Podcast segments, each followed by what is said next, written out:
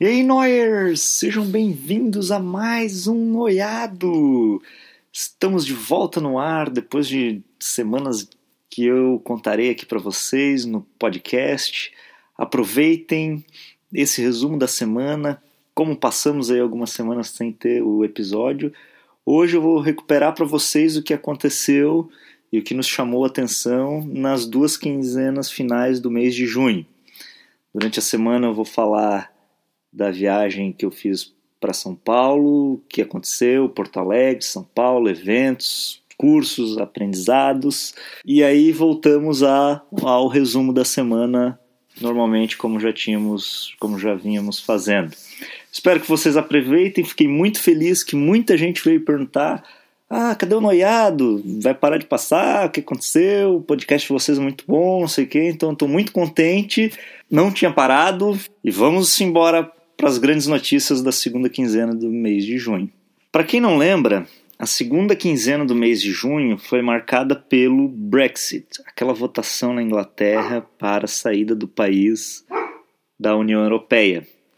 E esse é o único assunto que me chamou atenção assim das notícias do mundo para a gente comentar aqui e pensar sobre isso, porque eu acho que tem um grande impacto aí nessa decisão em relação à nossa educação atual, e a gente já tem falado muito isso na metanoia, como a gente quer impactar e mudar a educação, a maneira como ela está hoje. Primeiro, que essa votação foi maluca, né? É engraçado, no dia que saiu a votação, foi uma quinta-feira, e na sexta-feira jurou-se todo o burburinho, a bagunça no mundo inteiro, assim, comentando sobre isso.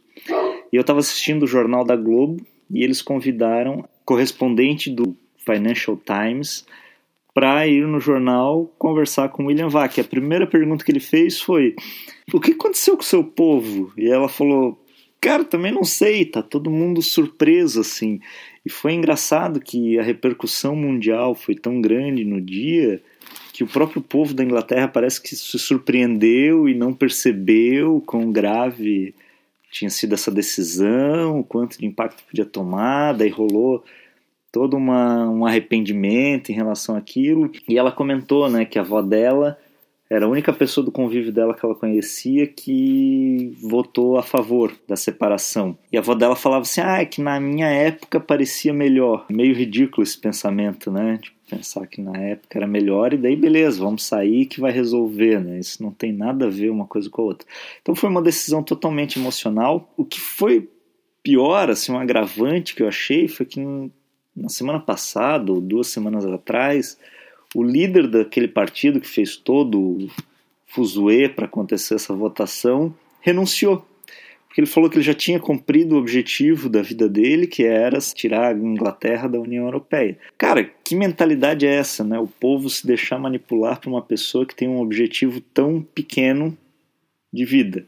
É, grandio é grande, mas não é grandioso, é pequeno.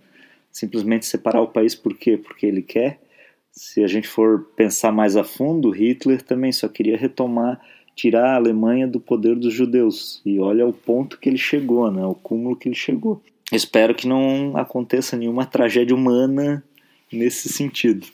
E aí a gente critica muito o Brasil, mas na verdade, se a gente for pensar, a Inglaterra teve um posicionamento muito pequeno nesse, esse negócio. Né? Eles não pensaram nada nos impactos que tudo isso podia causar, etc. Impactos de em curto prazo já saíram logo nos dias seguintes, as bolsas despencando, a libra desvalorizando para níveis históricos nas outras semanas, né? nunca desvalorizou tanto a libra, que mostra que eles não pensaram em nada realmente, foi uma decisão totalmente emocional, eles estavam no calor do momento e fizeram besteira. E o engraçado é que eu fico pensando nos impactos que isso vai ter no longo prazo, né? E as empresas? Muitas empresas são alocadas na Inglaterra de redução de imposto, etc. Ou empresas inglesas estão fora do país. Como que isso vai impactar essas empresas? Né? O que, que vai acontecer movimentação da União Europeia em relação à saída da Inglaterra? E até foi engraçado que na rádio eles comentaram sobre o futebol, eu nem tinha percebido isso. Até o futebol vai ter impacto. Porque parece que tem uma regra lá que os, os times têm um limite de número de jogadores que podem é, fora da União Europeia que podem participar do time. Ou seja, os times ingleses que têm muitos, muitos europeus vão ter que acabar deixando muitos deles porque a Inglaterra não faz mais parte. Então, assim, é uma decisão muito grande para se tomar num calor de um momento, sabe? Não podia ser feito assim. E eu acredito que isso é um problema na nossa educação, como ela está hoje, por conta de duas maneiras de pensar que a gente precisa rever. O primeiro mindset que a nossa educação deveria tomar é o mindset da abundância, que é contrário ao mindset da escassez. O mindset da escassez diz não tem para todo mundo. Como não tem para todo mundo, a gente vai guardar, etc. E entra num ciclo assim, cujo sentido é não tem para todo mundo. O mindset da abundância diz que tem para todo mundo e que a gente pode fazer cada vez mais. Esse conceito tomou muito uma proporção muito grande nos últimos anos por conta do livro do Peter Diamandis chamado Abundância, onde ele fala muito desse conceito. Mas é engraçado que às vezes o negócio toma uma proporção, mas as pessoas esquecem do original. E se a gente pensar a primeira vez que se teve uh, algo bem escrito sobre isso, foi o Stephen Covey lá nos Sete Hábitos das Pessoas Altamente Eficazes, um livro de desenvolvimento pessoal que eu indico muito, que é de 1989. Então, assim, é um conceito que já está aí no nosso meio há quase 30 anos, ainda mais se você pensar que Os Sete Hábitos das Pessoas Altamente Eficazes é o livro mais vendido de desenvolvimento pessoal no mundo. Então, assim, são quase 30 anos que a gente tem o conhecimento disso, que o mundo não é, não existe só uma fatia do bolo, existe bolo para todo mundo. Ah, Harold, não, comida não existe para todo mundo. Não existe, ela só não está distribuída corretamente. Ela não está distribuída corretamente porque a gente ainda opera na mentalidade da escassez. No pensamento, ganha-perde, perde-ganha, perde-perde. Um perde, o outro ganha, um ganha, o outro perde, e assim por diante. E o Cove trabalha isso, é o quarto hábito do livro, é o pensamento ganha-ganha. Ambos os lados podem ganhar. Então o pessoal da Inglaterra ele pensava mais ou menos assim: ah, a gente está perdendo dinheiro porque tem que pagar para os outros países. Saindo da União Europeia, não precisamos mais pagar para esses países, acabou o nosso problema. Pensamento total ganha-perde. Perde-ganha o atual, né? Ah, eles estão ganhando nosso dinheiro, nós estamos perdendo.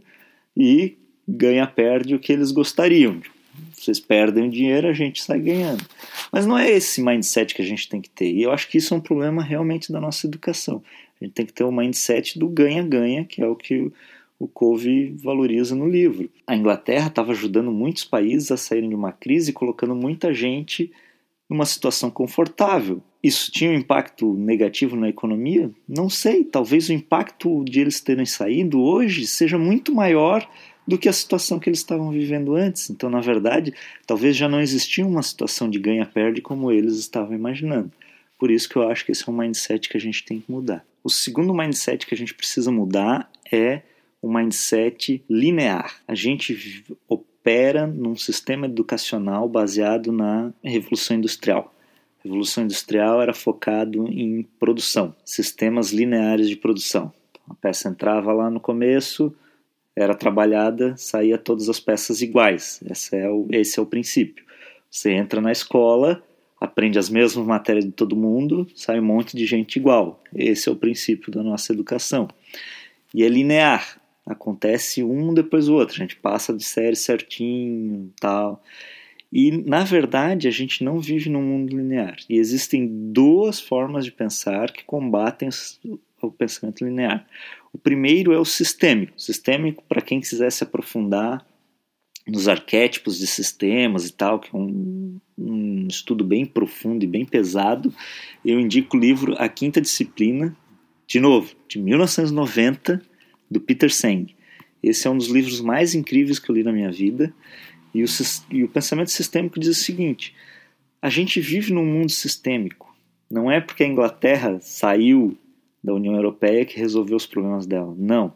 O governo é um sistema, existem várias áreas que vão ser impactadas, como a gente comentou, até o futebol vai ser impactado. Mesma coisa a gente olhar, o nosso corpo é um sistema. Qual que é o órgão mais importante? Não tem. Tem um órgão que te mata instantaneamente se ele tiver um problema. Mas os outros órgãos vão te matar ao longo do tempo. Pessoa ah, morreu de. Né, teve morte cerebral, mas os órgãos ainda estão funcionando. Cara, essa pessoa morreu, ela não é mais a pessoa. O cérebro já foi para a fita. Então, o pensamento sistêmico é outro pensamento que nós temos que colocar no nosso caminho. E é muito legal que o Sen, no livro dele, ele dá vários arquétipos de sistemas que são vários tipos de sistemas que existem hoje no mundo, em organizações, em, na natureza, em estados, nações, etc. E como que se solucionam os problemas desses sistemas. Esses são os arquétipos de sistema. Então, assim, não é porque eu movi uma peça que acabou. Não. Existe todo um sistema por trás de você movimentar aquela peça que pode ser impactado. Esse é outro mindset que a gente precisa tomar posse na nossa educação. E outro mindset que é contrário do linear é o exponencial.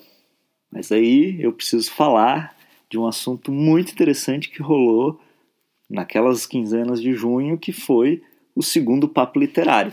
No segundo papo literário, nós conversamos sobre um livro de extremo impacto hoje para a gestão e para as organizações chamado Organizações Exponenciais. Qual que é a lógica? Existe o pensamento linear. Eu dou um passo, depois eu dou outro, depois eu dou outro. Eu sempre vou somando os pontos. Na matemática você é a PA, né, a progressão aritmética. O exponencial é a progressão geométrica, onde você vai multiplicando. E o nosso convidado do dia foi o Dr. Leonardo Aguiar, cara extremamente querido e revolucionário na, na área dele. Ele é um médico cirurgião plástico que tem todo um trabalho de design thinking na medicina, porque ele entende que a cirurgia plástica, por exemplo, é só um dos pontos de contato que ele tem ao longo de toda a jornada do usuário numa cirurgia. O trabalho dele é incrível e o levou à Singularity University, que foi onde o livro nasceu é uma universidade, uma parceira da NASA e o Google lá no Vale do Silício, para estudar as tecnologias exponenciais. E ele dá um exemplo muito bacana. Se você anda 30 passos lineares, sendo que esses passos têm um metro de distância, você vai andar 30 metros. Se você anda 30 passos exponenciais, ou seja, um metro, depois dois metros, depois quatro metros, depois oito metros, você daria, se eu não me engano, 36 voltas na Terra. Então, a exponencialidade é um negócio muito interessante. E a gente precisa é, mudar o mindset da linearidade para o da exponencialidade, porque nós estamos vivendo um período de tecnologias exponenciais. A lei de Moore diz computador, um processador de silício, ele dobra a capacidade e reduz pela metade seu custo a cada 18 meses. Então hoje nós estamos vivendo num mundo exponencial e não mais num mundo linear como das máquinas a vapor, etc. Então a gente tem tecnologias hoje exponencial. Só você pensar quanto custava um celular nos anos 90, quanto custa um celular com as mesmas funções hoje. Nem existe que as funções são muito maiores e o preço é muito maior, menor. E a participação do Léo no, no Papo Literário foi incrível, porque ele trouxe vários exemplos assim, de como era a vida na Singularity. Ele passou uma semana lá num, projeto, num programa chamado Future Mad. Ele falou que ele era extremamente vigiado. Ele até contou um caso interessante lá, que ele tentou sair com vinho, não pôde e tal. Cara, ele chegou lá, primeira dinâmica que eles fizeram, ele estava na mesa junto com o diretor do programa Watson da IBM, do projeto do supercomputador. Então, um negócio realmente impressionante. Ele deu uma pequena palestra e depois a gente debateu os conceitos do livro Organizações Exponenciais. Isso tudo está no nosso Facebook, eu vou colocar o link aqui no, no podcast vocês podem acompanhar lá. O que foi bem legal da palestra dele, é que ele comentou que nós estamos vivendo um período, uma era de convergência. A gente primeiro tinha um analógico, e ele deu um exemplo bem bacana da área dele, que é o medidor de pressão. Então você precisava de um médico, um medidor de pressão e um estetoscópio para conseguir tirar a pressão de uma pessoa. Época analógica.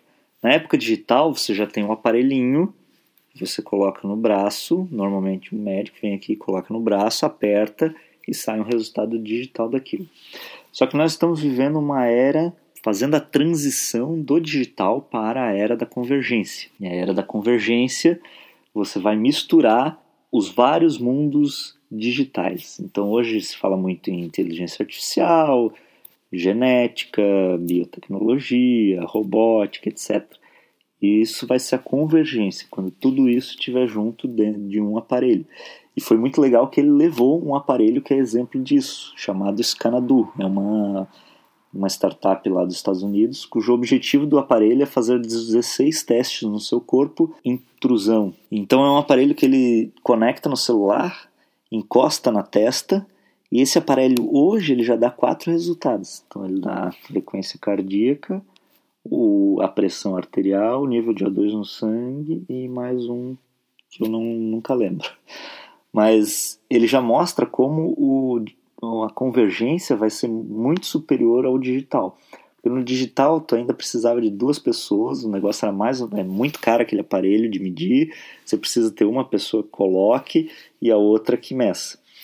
Nesse mundo da convergência, você só precisa de uma pessoa e tudo acontece em um único aparelho você tem mais medidas do que no mundo digital. E daí foi muito legal que ele fez a transição para o que eles estão chamando de uma nova camada de informação. Porque a hora que isso, essa convergência estiver acontecendo em vários níveis, a gente vai começar a falar de internet das coisas.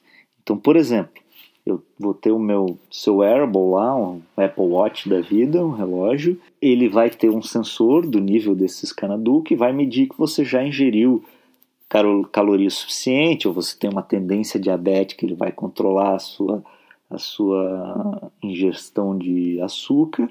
E aí, o que, que ele vai fazer? O sensor do Apple Watch vai se conectar ao sensor da sua geladeira e vai fechar a sua geladeira. Então você não vai poder comer à noite porque você já ultrapassou os seus limites. Esse é o futuro da, da internet das coisas. Vai além de só os sensores, sim vai a convergência das várias inteligências dos vários dispositivos que vão estar conectados na nossa vida. Isso já dá para fazer hoje com várias aplicações. Eu mesmo lá no dia dei o exemplo do IF. O IF é um aplicativo que você escolhe se acontecer alguma coisa, eu quero que aconteça, eu quero que faça isso. Então você pode usar para automatizar diversas tarefas no seu celular, etc. E quem tem uma casa conectada, que hoje é um dos grandes assuntos dos Estados Unidos, você pode fazer várias tarefas nesse aplicativo. Ah, tô chegando perto de casa, já quero que ligue a banheira, que bote a luz tanto, que comece a esquentar a comida que eu deixei no micro-ondas, etc. Isso é muito legal e esse é o mundo da convergência que nós vivemos hoje. Organizações Exponenciais é um livro super interessante.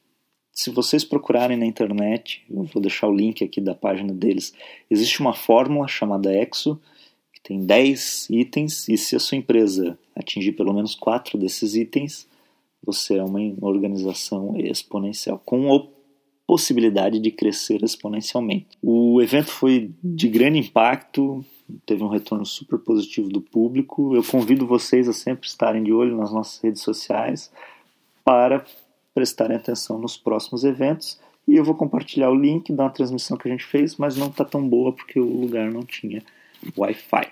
E para terminar, naquela semana também aconteceu pela primeira vez a palestra Eu Ilimitada aberta ao público. Palestra da Mari, que fala sobre planejamento estratégico da sua vida como você é ilimitado para conquistar o que você deseja.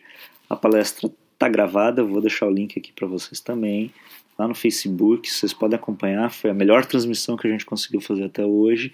A casa estava cheia, foi super emocionante Teve gente que nem estava participando da palestra, mas estava ali no coworking, usando das dependências do café da oficina, parou, prestou atenção e falou que foi extremamente impactado, mudou a vida da pessoa. Então isso foi muito legal, teve um retorno muito positivo. E o que eu acho muito interessante da palestra que a Mari traz é o seu tempo de vida no universo. Ela coloca uma linha assim, um slide, e que tem um vídeo de um pastor também que pega uma corda gigante, assim, que faz mais ou menos a mesma analogia, que diz o seguinte: Cara, o tempo do universo é infinito. O universo já existe há bilhões de anos e a sua passagem aqui é tipo, no máximo, uma centena de anos. Você tem um tempo muito pequenininho aqui. Você precisa fazer algo de extrema relevância para você deixar alguma marca nesse universo. E esse é um dos conceitos mais bonitos que tem na palestra, assim, que mais me chamou a atenção. Você precisa fazer algo de muita relevância para deixar algum impacto. O nosso tempo é muito curto para ser perdido. E eu gostaria de, como homenagem à palestra da Mari, que é uma, uma palestra muito impactante, eu gostaria de deixar só um gostinho para vocês terem muita vontade de assistir a palestra na nossa página. Eu vou deixar um trecho para vocês que termina a palestra e é um texto muito bonito e vale a pena ser escutado. Vamos lá. Aqueles que em algum momento da vida fizeram algo relevante para o mundo passaram por lutas para encontrar o seu verdadeiro propósito. Se estiver se sentindo perdido ou desvalorizado, não fique pensando que é o responsável por isto, mas que se trata de um sinal de que você está procurando o seu caminho. Hoje, quando você se sentir alquebrado, não saia correndo para consertar a si mesmo. Permaneça com desconforto. Caminhe através do fogo e encontrará dentro de você tudo o que precisa, e você irá sobreviver Sim. Hashtag Vamos Juntos.